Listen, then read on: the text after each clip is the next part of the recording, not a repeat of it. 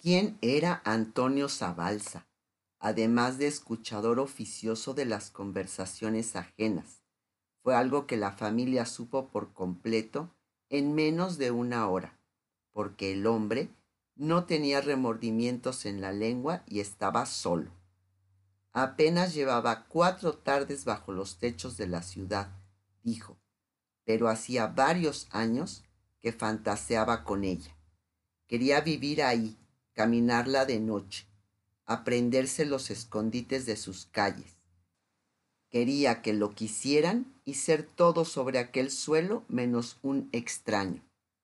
Salió de la iglesia empeñado en convencer a Emilia de que no era un espía, sino un cautivo de su voz. Y cuando llegaron a la fiesta que siguió el matrimonio religioso de Sol, cualquiera juraría que eran amigos desde la infancia. Antonio Zabalza era sobrino del arzobispo, aunque no compartiera con él nada más que el apellido paterno y una herencia. Había pasado cinco años estudiando medicina en París y llegó a Puebla con el ánimo de establecer ahí su primer consultorio. En cuanto la madre de Sol lo vio bailando con Emilia como si hubiera ensayado el vals con dos meses de anticipación, se precipitó a la mesa que ocupaban los Sauri y se hizo cargo de completar la información sobre el recién llegado. Antonio Zabalza era, además de guapo, uno de los más importantes bisnietos de la marquesa de Selva Nevada. Su padre había muerto un año atrás le había dejado una pequeña fortuna, con la que el muchacho tuvo a bien crear una fundación de auxilio a los viejos. Su amor propio lo tenía empeñado en vivir de su trabajo. Era médico, se había graduado con honores en París, no estaba de acuerdo con don Porfirio, le decía a quien quisiera oírle que la iglesia era una institución caduca y rompió el compromiso de matrimonio que el arzobispo había hecho en su nombre con la hija de los de Ita. Te ha de parecer una ficha. ¿Por qué lo invitaste? le preguntó Diego Sauri a la madre de Sol. Porque me lo pidió su tío, que está empeñado en relacionarlo con gente bien. Pues ya picó en mal sitio, dijo Milagros. Te encanta desprestigiar a tu familia. Mira que el muchacho se ve encantado con Emilia. Se acaban de conocer, argumentó Josefa. No empieces con tus fantasías. Ya ves que prenden mis fantasías. Sol está feliz, dijo su madre.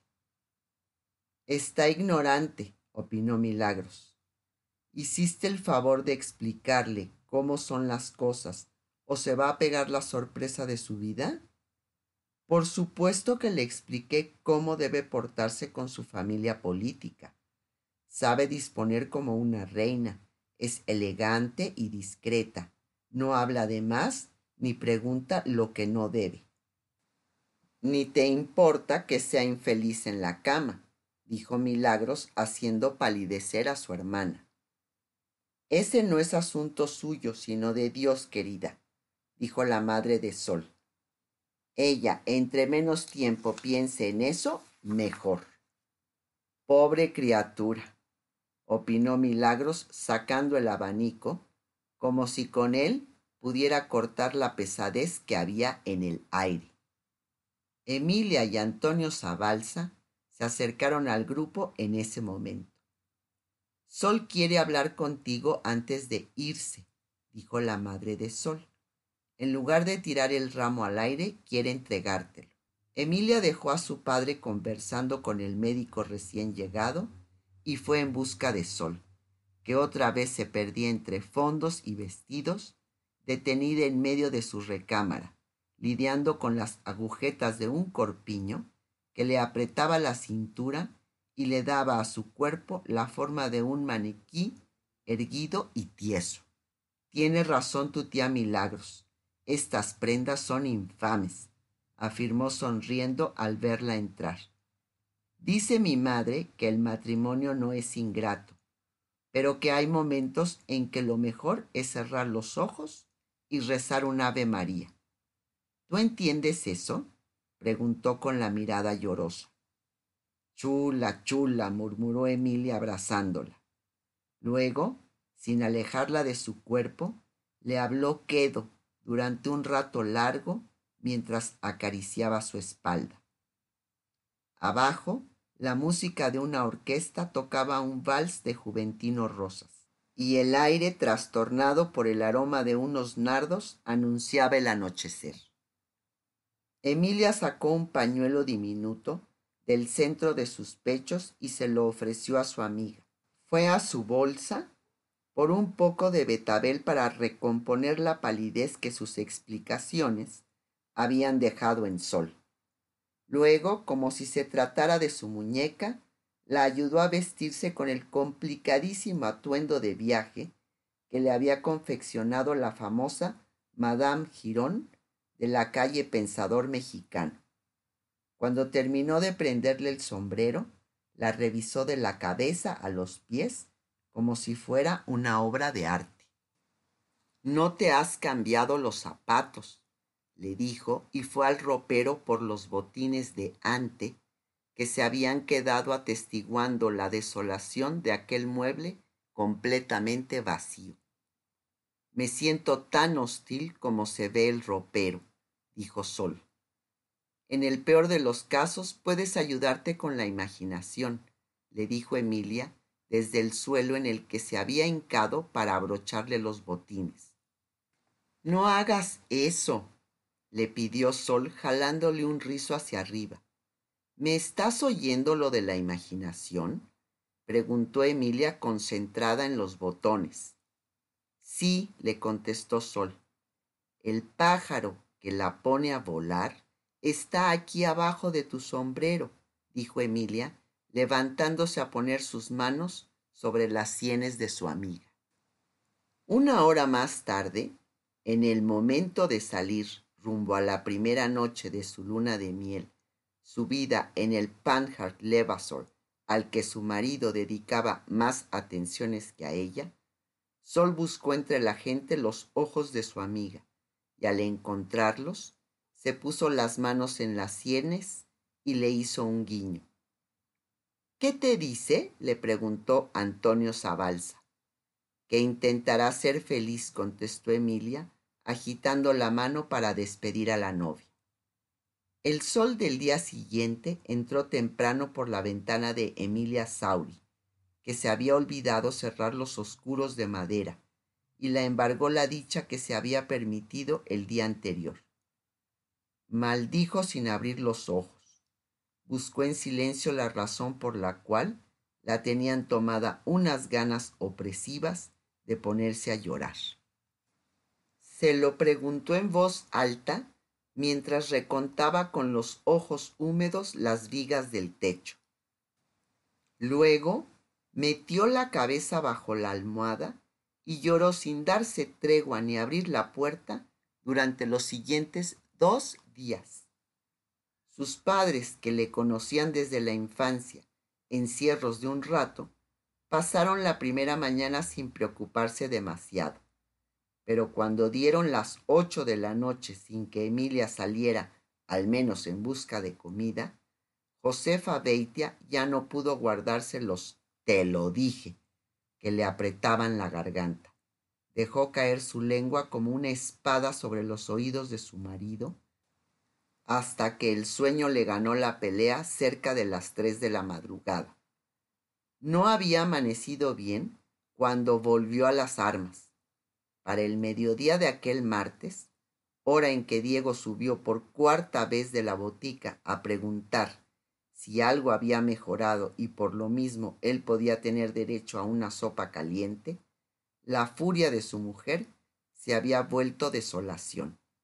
Llevaba una hora y media tocando a la puerta de su hija sin obtener ni un sollozo como respuesta. Este Daniel es un imbécil, dijo Diego para sorpresa de su mujer. Estoy de acuerdo contigo en que este Daniel es un muchacho imbécil. Yo nunca he dicho que sea un imbécil, aclaró Josefa. Yo digo que es muy inteligente, pero muy egoísta. Que todos esos que dan en redimir a otros no saben pensar sino en cómo notarse. Al pobre lo mandaron a un colegio de interno. No tuvo cariño suficiente y ahora es un descobijado en busca de notoriedad.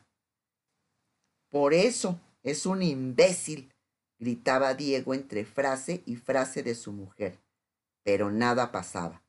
Emilia no se movía de su madriguera a pesar del escándalo que hacían sus padres. Lo mismo podía estar muerta. Al menos eso pensaron los Sauri.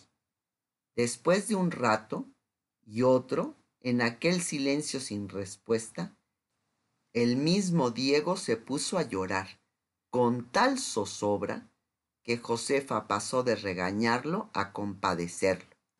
Lo acariciaba hablándole al oído cuando Milagros Veitia cruzó la estancia y se detuvo frente a ellos. Con solo ver la cara de su hermana, supo que algo andaba mal con Emilia. ¿Está encerrada? preguntó dándolo por un hecho y no encuentro las llaves de repuesto, explicó Josefa como si fuera una novedad que en su casa se perdieran las llaves. Esa puerta se puede abrir de una patada, dijo Milagros. Quítate, Diego, pidió Josefa, sabiendo la distancia que había entre una ocurrencia y una acción de su hermana.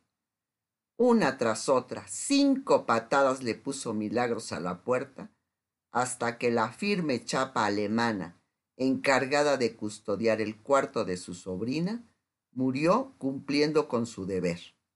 La recámara de Emilia se dejó ver clara y armoniosa. El último sol de la tarde caía sobre la cama de latón y la colcha de piqué blanco. Pero Emilia no estaba tirada ahí con la cara contra la almohada en medio de mocos y lágrimas. Emilia parecía no estar en la recámara. Desbaratando el silencio que paralizaba a sus parientes, Milagros Beitia se preguntó en voz alta si la niña no habría escapado por el balcón. Caminó hacia el rectángulo que dejaba entrar la luz contra los visillos. Diego resintió la pregunta porque vivía como una ofensa el solo hecho de que alguien imaginara que su criatura tendría algo que esconderle. Josefa Sauri caminaba adelante de su hermana y se detuvo de repente como si el piso se le acabara. A sus pies, metida en el camisón color de rosa de su última infancia, sorda a los gritos de sus padres y las patadas de milagros, yacía Emilia inmutable como un encanto.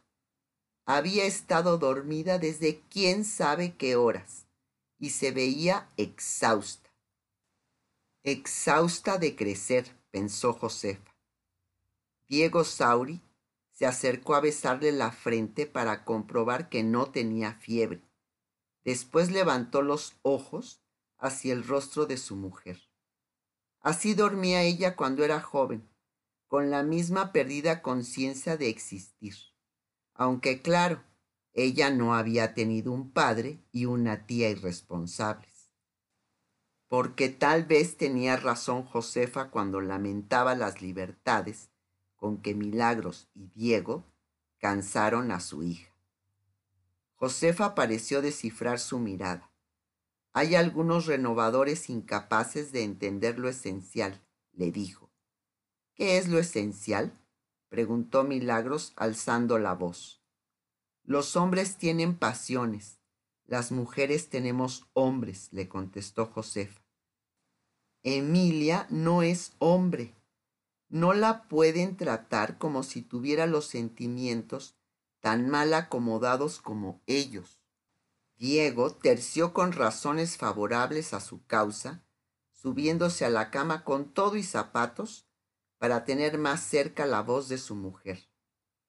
pero ni al sentir cerca el olor a madera y tabaco que tanto la ataba a su marido, Josefa dejó de culparlo. Ridícula estaba yo protestando mientras ustedes les tendían la cama a los muchachitos, como si fuera un chiste que Daniel le quitara a Emilia la paz. La paz es para los viejos y los aburridos, dijo Milagros. Ella quiere la dicha, que es más difícil y más breve, pero mejor. No hagas discursos, hermana, pidió Josefa levantándose de la cama y caminando hacia la puerta. Hace rato que no puedo con los discursos. Tiemblo cuando se enoja contigo, le dijo Diego a Milagros tras ver salir a su mujer. No te aflijas. Ella sabe que tenemos razón. Lo que pasa es que le cuesta mucho trabajo aceptarlo. Yo no estoy tan seguro en este momento de que hayamos hecho bien no casando a Emilia como se casan las demás. Lo nuevo angustia. Más angustia lo viejo. Y si quieres entrar en tema, más me angustia el viejo Díaz. No sé qué vamos a hacer. Si sigue tan terco como está con quedarse, esto se va a volver un lío de los mil demonios. La campaña electoral es un sainete. Este hombre no quiere más elección que la suya. Y entre más persiguen a la gente, más se radicaliza. Algunos ya quieren levantarse en armas. Líbrenos el destino de los redentores, dijo Diego. Mañana llegan de México unos enviados de Madero a intentar que Cerdán abandone su idea de la rebelión armada y se limite a combatir con la ley. No creo que logre nada, dijo Diego. ¿Quién convence a ese montón de pasiones? Quiere ser héroe, y eso es muy peligroso. Los héroes no traen con ellos sino dictaduras. Hay que ver en qué se ha convertido ese gran héroe de la República que fue el general Díaz. ¿Me crees si te digo que tengo miedo? Una cosa es querer vivir en una sociedad digna de llamarse así, buscar justicia para otros como un modo de encontrarse con la propia justicia, y otra, meterse en una guerra. Aseguran que sería una guerra corta, dijo Milagros no hay guerras cortas. Empezar una guerra es como rasgar una almohada de plumas, opinó Josefa, entrando con la charola del té. Por eso me gusta Madero, porque es un hombre de paz. Se pasa de ingenuo, dijo Diego. Es un buen hombre, como tú, le dijo su mujer. Con la diferencia de que a mí no se me ocurre acaudillar a nadie. Los dejo tan de acuerdo en ese tema como han estado siempre. Y me voy a ver en qué va la manifestación porque ya se me hizo muy tarde, dijo Milagros. No vayas, Milagros. Por un día que faltes no pasa nada, le pidió Josefa. Ya falté. Voy solo a ver en qué acaba. Quiero ir contigo, dijo Emilia, levantándose del suelo despierta como un gallo. ¿Y tú de dónde sales? le preguntó Josefa con una sonrisa.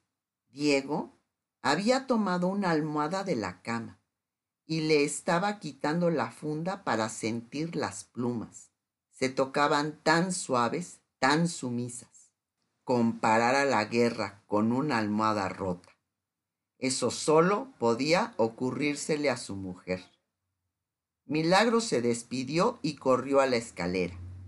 Diez segundos después la oyeron azotar el portón de la entrada. Cierra las puertas como si quisiera sellarlas para siempre, dijo su hermana.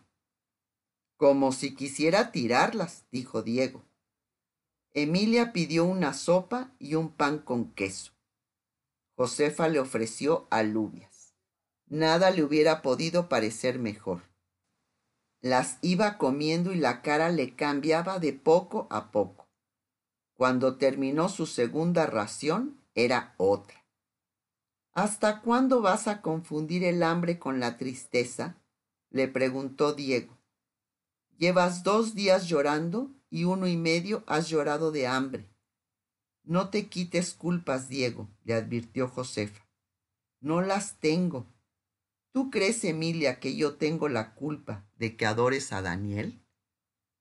¿A quién se le ocurrió eso? A tu mamá. ¿Qué cosas se te ocurren? dijo Emilia.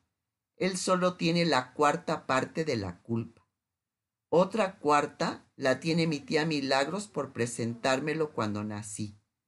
Y de la mitad que queda, una parte es tuya porque me gustó que no te gustara. Y otra mía porque soy necia. Esa repartición me gusta, dijo Diego. Con la cuarta parte estoy dispuesto a cargar. Faltaba menos, murmuró Josefa sirviéndole café a su marido.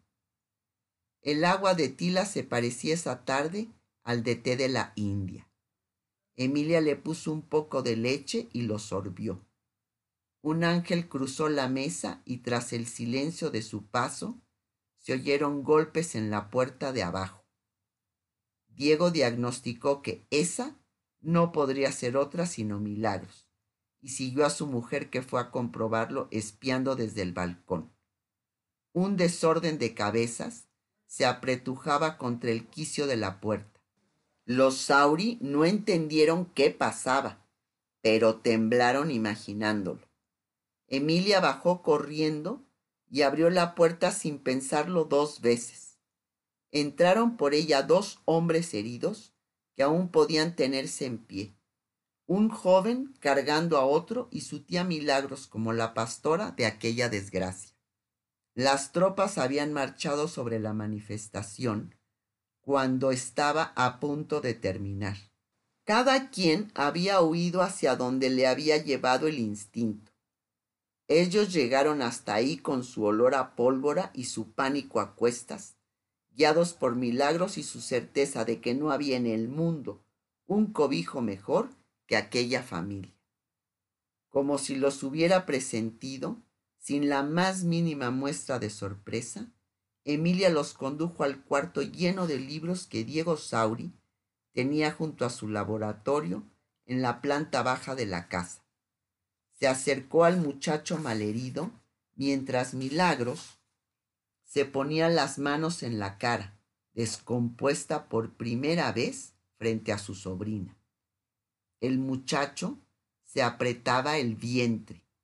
Emilia le separó los brazos para hurgar entre su ropa.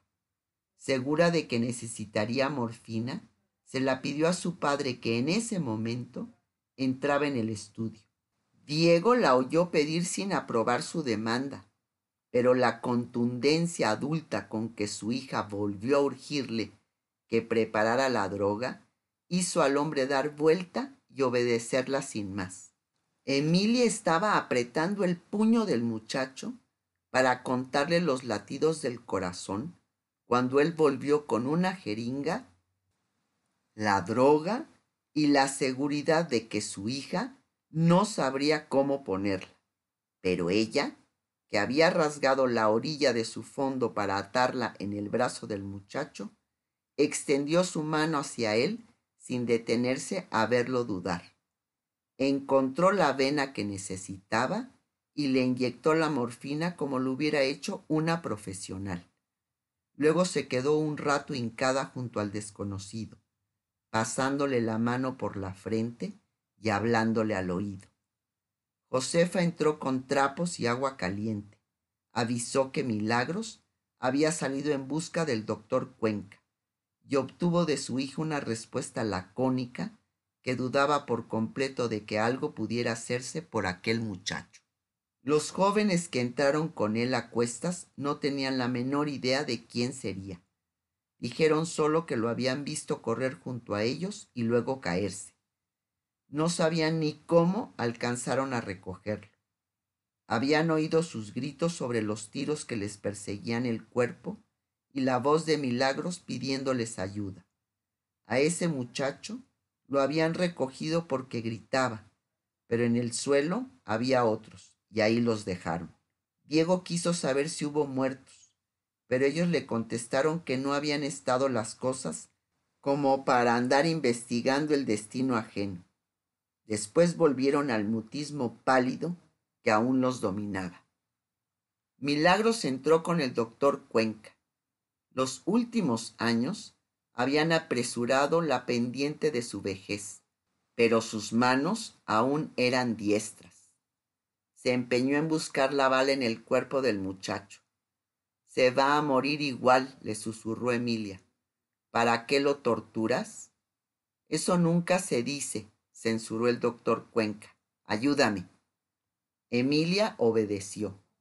Sabía con cuánta obsesión Cuenca llevaba adelante la consigna médica de pelearse con la muerte hasta el último momento. Pero había visto el cuerpo agujereado del muchacho y no imaginaba cómo sería posible salvarlo.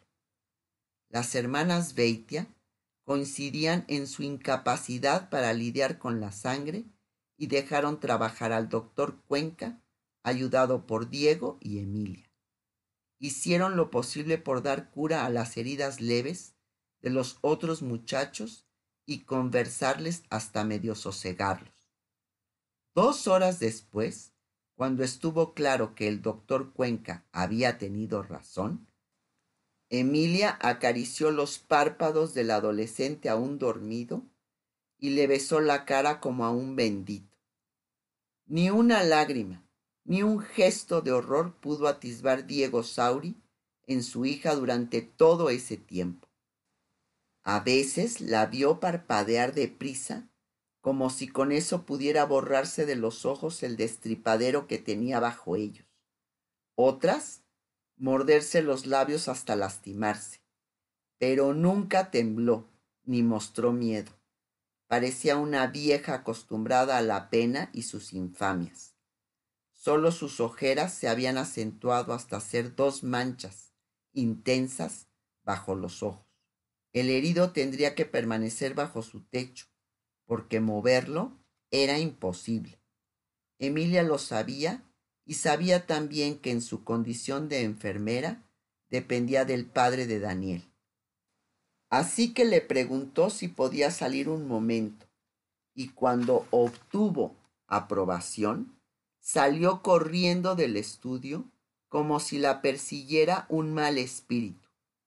Subió las escaleras a brincos, cruzó la estancia sin decirles una palabra a las hermanas Beitia y entró al baño sin detenerse a cerrar la puerta. Un líquido amargo le subía del estómago y ya no podía guardárselo más.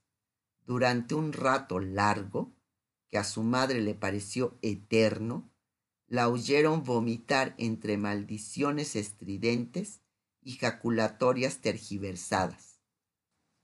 El doctor Cuenca había subido tras ella, impávido y noble como el buen vino.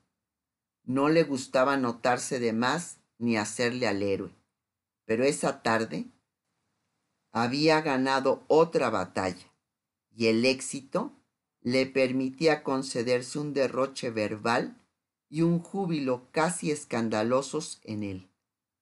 ¿La niña está vomitando? preguntó con una sonrisa deteniéndose en el umbral de la puerta. Josefa Beitia le contestó moviendo la cabeza hacia abajo y con dos lágrimas alargándole por su cara sin que pudiera remediarlo. El doctor Cuenca se acercó y se puso a encender un largo tabaco liado en la habana. Hay que vomitar mucho para convertirse en médico, dijo. Pero la niña tiene talento y pasión. Con darle bien de comer estará arreglada. Después le pidió a Josefa una de las infusiones con las que ella lo curaba casi todo. Diego Sauri aprovechó para buscarse un brandy y darle otro a su exhausta cuñada, que volvía de investigar cómo iban las cosas para Emilia en el baño. Ahora de remate quiere ser médico, dijo Milagros tomando su copa. Lo que siguió fue un desorden de increpaciones y preguntas. Sin inmutarse, el doctor Cuenca explicó que Emilia había cambiado las clases de chelo por las de medicina. Se habían prometido guardar el secreto por el gusto de saberse libres de observación y expectativas. Pero Emilia había resultado una buena estudiante. Sumando lo que conocía de fármacos con lo que había aprendido de Cuenca, sabía para entonces por lo menos la tercera parte de lo que podrían enseñarle en la escuela de medicina. Me siento como un cornudo, dijo Diego, quejándose del secreto. Se le va a hacer a usted el sueño de tener una hija doctora. Ojalá y fuera mi hija. Yo no tuve sangre para dar mujeres, dijo Cuenca, cerrando la conversación en torno a Emilia para volver a su continua aflicción de los últimos tiempos. La guerra como un augurio y la prudencia como el último deber de un viejo cuya vida cruzó por el siglo más aguerrido y doloroso de la vida mexicana. Temía lo irreversible, pero se empeñaba en moderar la precipitación de quienes aseguraban que un levantamiento en Puebla haría levantarse tras él a todo el país. No confiaba en quienes creían que sería fácil tomar cuarteles, asaltar tiendas, empujar huelgas, dejarse comer por la prisa y los excesos antes que por la mesura y las ideas. Ambicionaba la política al quehacer político como el más generoso de los quehaceres. La paciencia, y la razón por encima de la ira. Como Diego, desconfiaba de los hombres puros, de quienes estaban dispuestos a morirse y matar con tal de romper de una vez con el hábito de la paz que a él le resultaba tan preciado. No creía como otros que en México todo había sido igual los últimos treinta años. Creía que el sueño había sido traicionado, porque la vida siempre traiciona los sueños. La república con que había soñado su generación debió ser democrática, igualitaria, racional, productiva, abierta a las novedades y al progreso. Pero él había envejecido viéndola convertirse en el reino de los grandes ricos, seguir siendo territorio de la desproporción y el autoritarismo, era como cuando él nació, como cuando su abuelo luchó por liberarla de la colonia española, una sociedad regida por el más necio catolicismo, guiada por fueros, privilegios y caciques. Sin embargo, muchas cosas habían cambiado. El mundo era un mundo distinto al de treinta años antes. Muchas cosas no habían cambiado y muchas otras cambiaban tanto que no daba tiempo de contarlas. Había por todas partes miseria y estancamiento, y entretejiendo esa desgracia había riqueza y cambios. De remate, los viejos se empeñaban en gobernar un país que era ya el país de jóvenes, para los que no había más mundo ni más pasión que el futuro. Conversaron largo durante aquella noche de zozobras. Josefa le había puesto triple llave al portón, asegurándose de que si alguien entre los seres por quien ella respiraba quería rehacer el mundo durante las siguientes horas, lo haría desde su casa y con las pacíficas armas de la imaginación y las palabras.